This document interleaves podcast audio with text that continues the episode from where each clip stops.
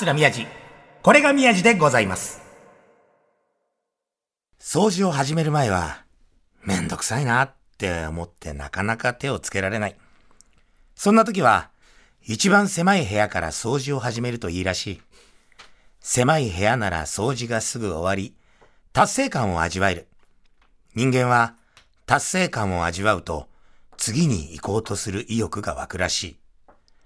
落語の世界に入った時、そうだったかもしれない。短い話を覚えて達成感を味わって、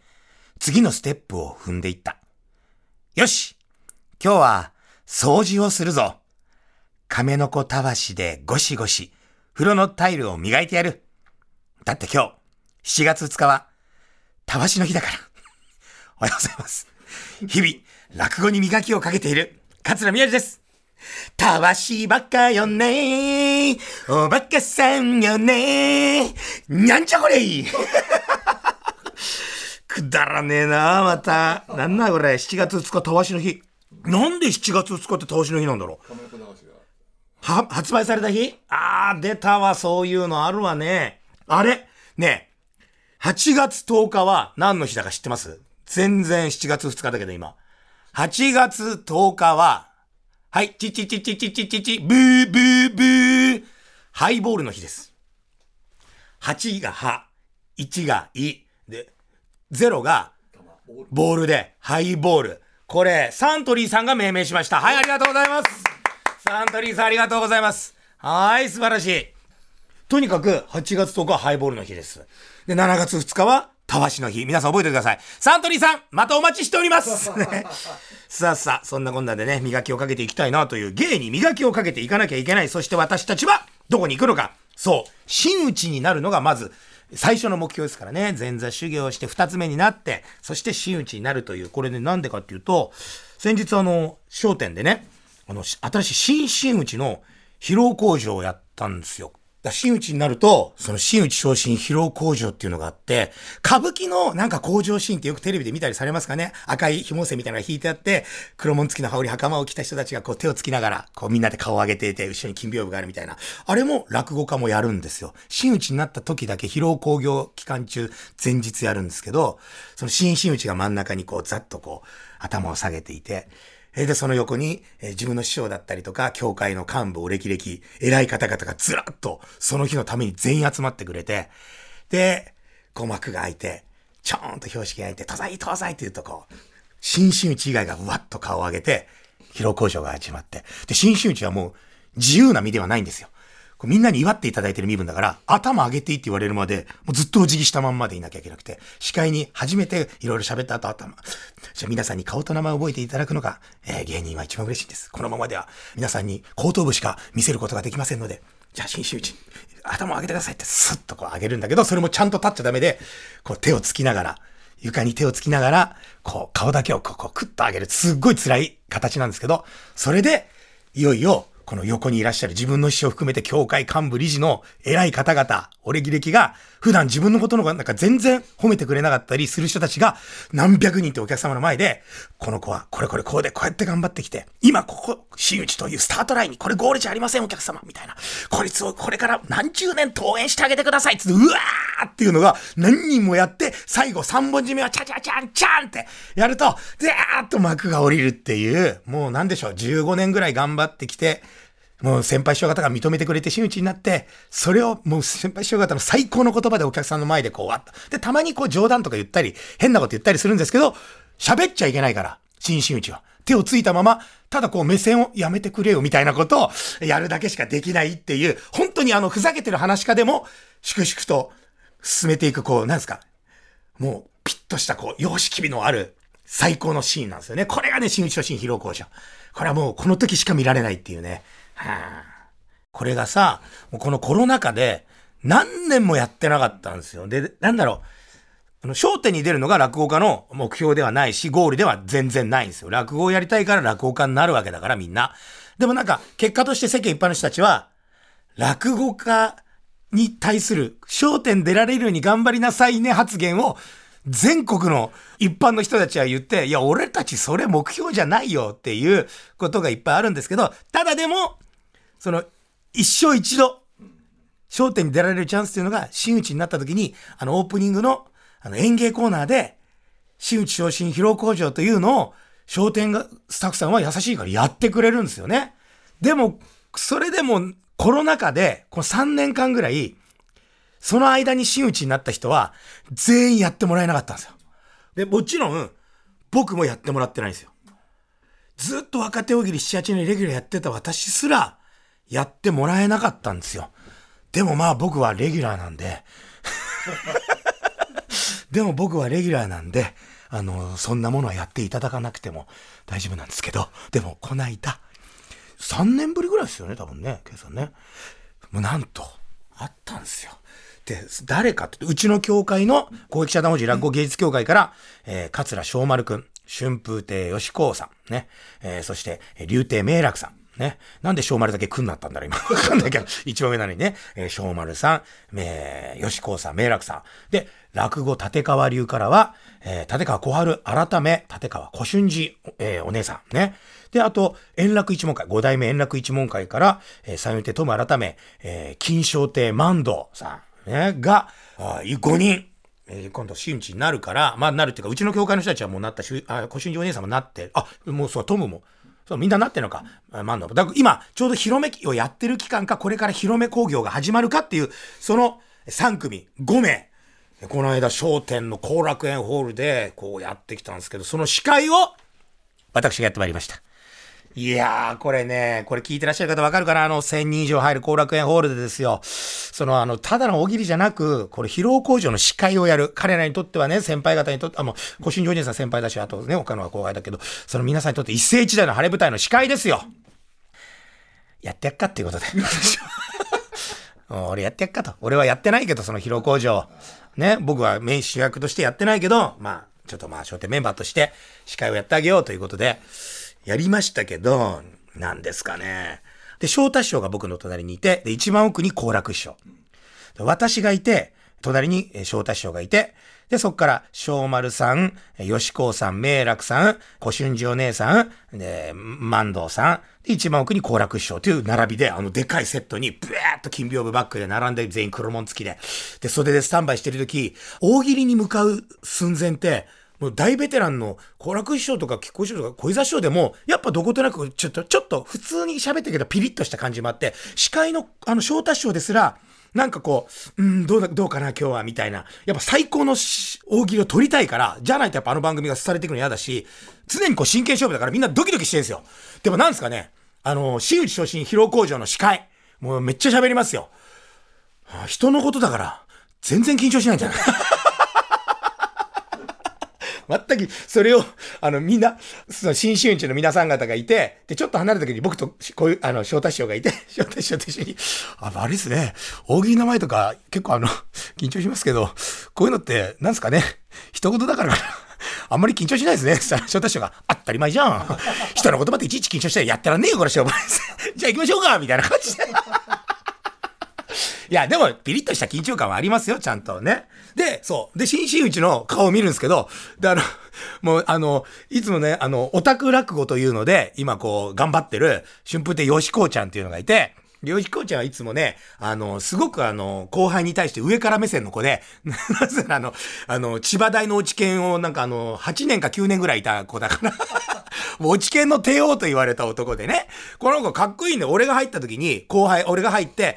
1年、2年、2、2、3年後に入ってきたんだけど、で、あの、千葉大を8年ぐらいいたのかなちょっと正確定かじゃないけど、で、ずっと落ち研やってて、もう本当にもう落ち研の帝王、他の大学の落ち研の子たちからも帝王と言われてた、もう南の帝王じゃない、落ち研の帝王。ね。もう半分馬鹿にされながらずっとやってたんだけど、ちょっと言い切ってやってて、で、それを卒業せずに辞めて話し家になったんだけど、大学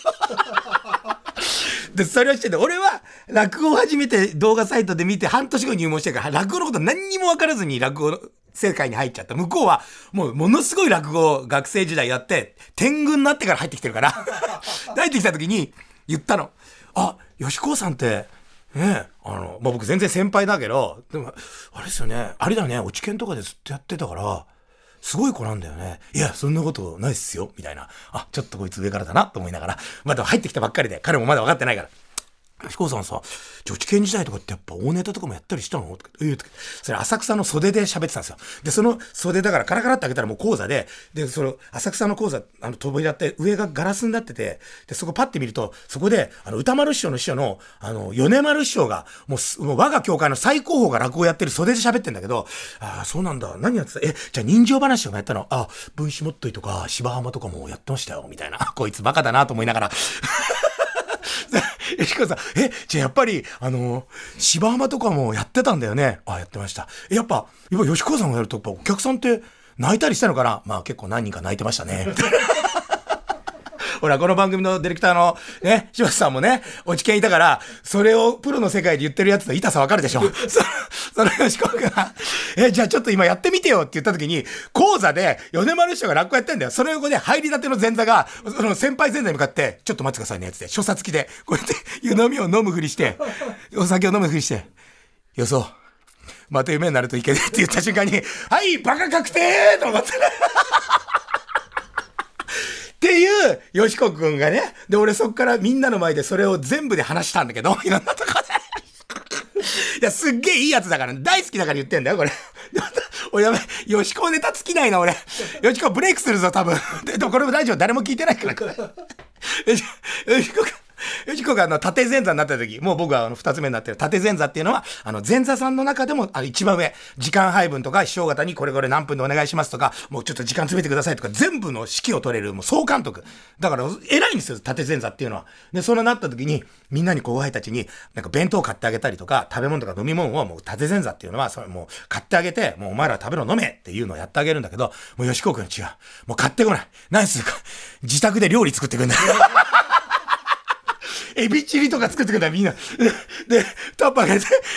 浅草の前座部屋って太鼓部屋、お姉さんたちが、三味線お姉さんたちがいて太鼓置いて、その後ろになんか3畳ぐらいの部屋があって、そこでタッパー開けて、エビチリとか麻婆豆腐とか開けて、お君たち、これを食べときなさい。食べたくねえよっつってみんな頼むから。おにぎり1個でいいから買ってくれっていう。それで、それで先輩たちに、俺たちに、お前そんなことやってんじゃねえよって怒られる。そんな素敵な吉子くん。まだ吉子くんには逸話があって、これ、あの、SNS、ツイッターとかで流れてんだけど、後輩の、あ、違う、先輩の新内昇進、疲労工場、落語疲労工場に浅草演芸ホール、また浅草演芸ホール。あいつ浅草演芸ホールでやらかすんだ。浅草演芸ホールにお手伝いに来る。先輩が真打ちになると、二つ目の時は鉄、幕の張り替えとか、あの、工場のね、支度をしたりとか、着物を一斉に畳まなきゃいけないから、あの、その手伝いとかに来たりするんだけど、その時に、いよいよ工場が始まるっていう時に、前座さんがこう、袖でスタンバイしていて、片しゃぎりっていうテテスクスッテンテンみたいな曲が流れると、どんちょがわーっていて、テンテンつったら、表紙着を、チョーンって打って、東西東西って言うと、ふっと新真打以外の人たちが顔を上げて、演芸半ばではございますが、このお時間をお借りいたしまして、真打ちを新披露工場を述べさせていただきますと始まるのよ。で、それをね、前座さんがこう、表紙に持ってやろうとしたら、もう二つ目になって、もう後半、間もなく真打ちになろうという吉子さんが来て、で、それはね、映像で残ってんのよ。僕がやるよ、つって、よしこくんが。君たちは、あの、心もとないから、一生に一度の大切な校長だから、僕がやるから、さ、前座が、あ、そうですか、つって、その標識もらって、袖で仁王立ち。いいかい、前座君たち。僕の見ときなさい、勉強しなさい、あ、わかりましたつって。で、その奥には、その、吉子の後輩の、あの、翔太師匠のところのお弟子さんの、翔吾くん、春風亭翔吾くんっていうのが、で、この翔吾くんは、あの、吉子さんの後輩なんだけど、ちょっと吉子さんのことを馬鹿にしてるんだよ、この顔からね。そいつがちょっとカメラに映り込んだよ。ね、前座さんに、見ときなさい、つってね。吉子くん、真剣な顔で、はい、つって。テテスクス、テンテン、テンテンテン、うわーってどんちょう開いて、いよいよ吉子くん。そう、表紙着を、スコーンってやろうと思ったら、空振りして、そのまま、あーってやったら、表紙着が下に、ガガガシャガシャガシャガシャってなって、必死に、必死にそれを拾い上げて、じゃ、じゃ、ただいいとーだいつって、もう、それを、それを横で見ていた、あの、翔吾が爆笑しながらフェードアウトしていくっていうフレームから。もうこのね、この動画は今でも SNS で見られますんで。カチャンカチャカチャタタタタただいいとないで横になりながら必死な顔で、それを全員が、もうやっぱりよしこをやらかしやがったっていう、っていう最高の動画が流れてる、その、あの、吉高くんが、その商店の工場が、いよいよ始まるときに、その袖ね、袖で、新進打ちたちも、こう、いるわけよ。で、僕と翔太師匠は、ヘラヘラヘラヘラして、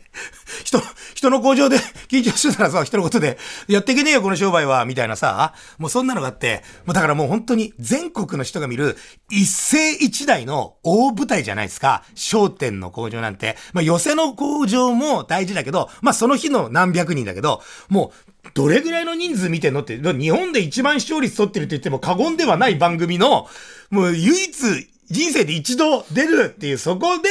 パッて見たら、顔真っ青で、ゲロ吐きそうな顔してる。よしこ、よしこ頑張ってくれっつって。そんなよしこが工場に上がったんですよ、商店の。いや、もう楽しくてしょうがない。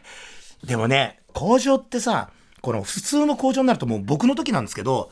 本当にあの、一人で新打ちにならせていただいて、40日間、一人でこう、新宿、浅草、池袋、国立、あと日本橋邸、広小路邸と全部でで、寄せだけだと40日、あの、ホールラックを抜かすとね。で、うちの師匠にも全部付き合ってもらったんだけど、やっぱりこの十何年間、まあ大体平均で15年ぐらい、まあ僕ちょっと早くさせていただいちゃったんですけど、ずっと師匠のもとで修行させていただいて落語家として勉強してきて、で、何も喋らずにこう顔だけ開けてるところに、師匠だったり、一門の方だったり、協会理事幹部の方々が、こいつはこれだけ頑張ってきて、今こういう場所にいる。そして、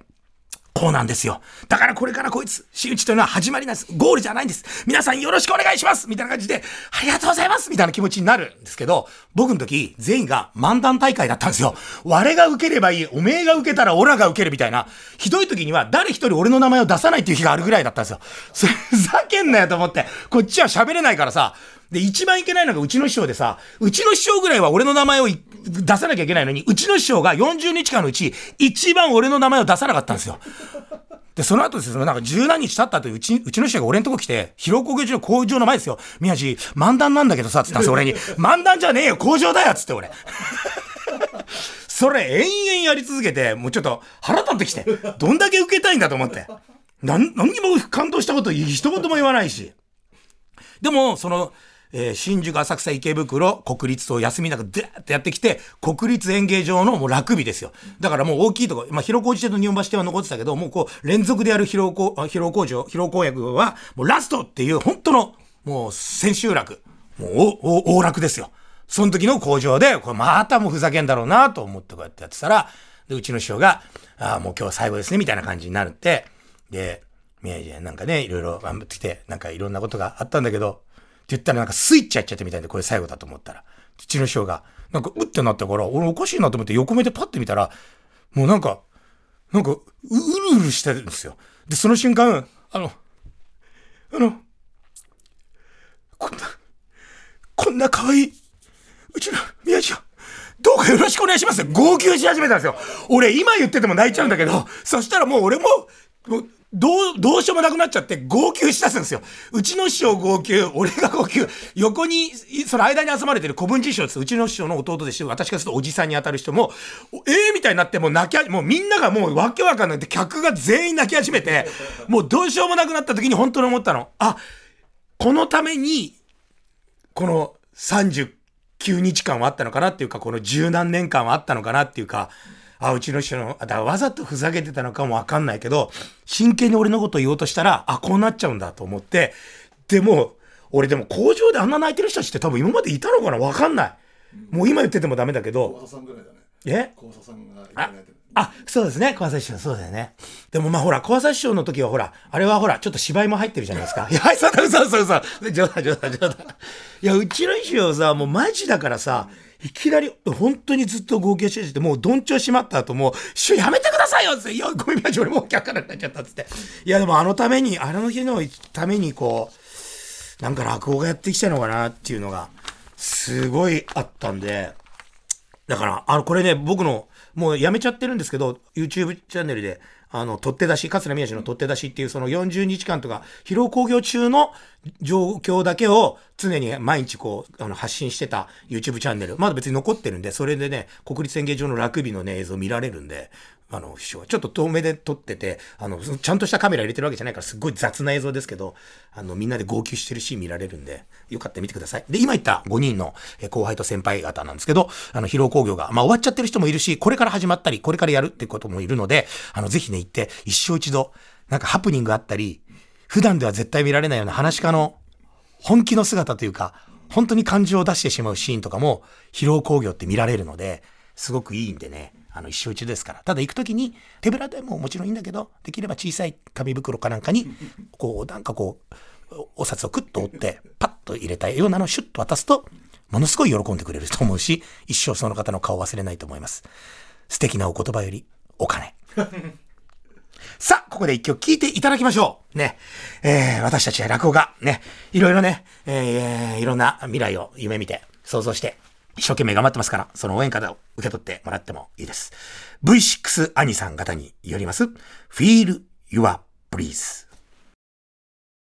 V6 兄さんで、Feel Your Breeze でした。ね。いつか想像してた未来に僕らちゃんと近づけるようにって。いい歌詞ですね。これ2番かなんかのこの歌詞かな。いつか想像してた未来に。僕らちゃんと近づけるように。近づけてんのかな俺。想像してた未来に。もしかしたら、超えちゃってるかもしれない。そんなバカな もっともっとね、頑張んないとなと思いますが、そう、そんな皆さん、先週もお伝えしたんですけれども、8月11日山の日、なんとこの日、TBS ラジオ、桂宮治、これが宮治でございます。番組イベント第2弾、ね、これ決定しております。ありがとうございます。その名も、ようこそ宮地でございます。その2。ね、これいいですね。ありがたい。8月11日山の日18時開演。場所は前回と同じお茶の水全電通ホール。ね、そしてゲストはなんと、牧田スポーツさんありがとうございます。でもね、まあ、本来はあの、東京ポッド許可局さん、ね、あの、TBS ラジオさんで大人気の番組。このラジオが、私のラジオが、な、えー、その時間にオンタイムで8人ぐらいしか聞いてないとしたら、あちらのポッド許可局さんなんて、なんすか ?1 億2000万人ぐらい聞いてんじゃないですか？東京、東京ね、1億2000万人ぐらいが多分聞いてらっしゃる番組ですよ。ね。もう、あ、あ、その3人でね、来てもらったりしたら、なんか、ラッキーかなみたいなのもあったんだけど、やっぱそこはもう、ね、牧田スポーツさんお一人だけでももう十分ですし、ね、あの、ほら、サンキュー達夫さんとかもね、ほら、あの、渋楽、えね、渋谷落語っておやりになられてて、もう何年もやっててね、あの、最初の第1回とか、もう最初の月とか、僕も出してもらってたんですけど、すぐに全然呼んでもらえなくなりましてね。ええもうあの、な、なんですかね、ど、どんな嫌われ方なんですか？なんかね。え、ど、な、なんかありましたか？サンキューさんなんかあります？サンキューね。サンキューさんが言ったんだと、宮治ノーサンキューって言ったと思いますよ、これは。ね。だからもう、まあ、北スポーツさんだけで大丈夫ですという。で、これね、あの、うん、もう、今ね、え、今日の、この7月2日今日の放送後、朝10時から一般発売が始まります。ただ、チケット残数が、あのー、先行から残しておいたちょっとしか残ってないので、これも本当に早い者勝ち、自分で言うのまで先着順になっちゃいます。先着図って言ってた。すいません、先着図になっちゃいます。チケットピアで販売します。えー、今日7月2日の放送後、朝10時からチケットピアで先着順で発売をします。一般発売です。ぜひ応募ください。詳しくは TBS ラジオイベントホームページを見てください。桂宮治。これが宮治でございます。さあ、喋りすぎちゃっていろいろ。いや、本当に今日は吉子くんありがとう。吉子くんのおかげ。本当ありがとう。うん。これなんか終わる。さあ、ここでメールをご紹介しましょう。ラジオネーム、ヘイさんからいただきました。ありがとうございます。宮地師匠。これみやファミリーの皆様、おはようございます。おはようございます。宮地師匠が新築祝いでメロンを持って行った話を聞いてて感じたんですが、やっぱりできる人は土産物のセンスが抜群ですね。宮地賞の一押しのお土産トップ3は何ですか？帝屋さんは殿堂入りとして扱ってくださいというものでございます。の新築祝いにね、そうそう。その場では食べられない。あと3日か4日後ぐらいにちょうど食べ頃になる切り箱入りのメロンっていうのを持ってってね。それ以外にもだってシャンパンとかビールとかも全部持ってってんだよ。僕を家に呼ぶとね、美味しいものたくさん持ってっからね。みんなも待ってるよ。なんでやね。えー、一押しのお土産ね。いや、メロンとかシャンパンとか、まあその方々のね、ご家族、家族、お子さんがいらっしゃるのか、それともね、ね、あの、その奥様だけと二人だけなのかとか、え家族構成だってそういうの全部考えて、その時々によって変わるんだけど、まあ、ご主人さんと知り合いで行くかパターンが多いから、まあ、リアルに、その旦那さんのこと考えながら、土産物トップ3って言うと、もうこれ絶対で、1、2、3の順番で言うと、エロ本10がエロビデオ。はい、ありがとうございます !Thank you! No, thank you! さあ、そんな感じで番組ではあなたからのメッセージをお待ちしております。アドレスは、みやじ905アットマーク tbs.co.jp です。miyaji905 アットマーク tbs.co.jp 皆さんのね、家庭のこと、家族のこと、仕事のこと、もうどんなことでもいいですし、一番欲しいのは、こんなテーマを話してほしいっていうメッセージ、これお待ちしております。えー、番組ではですね、業者さんに発注したら、間違えて倍、えー、納品がありました、宮地の、えー、気持ち悪い顔が映ってる、前回のイベントの時にお配りしたステッカーをメール読んだら必ず差し上げますので、ご応募ください。住所書いてくださいね。サバタ過去の放送はすべて、ポッドキャストで聞くことができます。ツイッターのハッシュタグは、これ、宮地です。それではまた来週お会いしましょう。桂宮地でございました。ありがとうございました。エロ本店がエロビデオ、よいしょ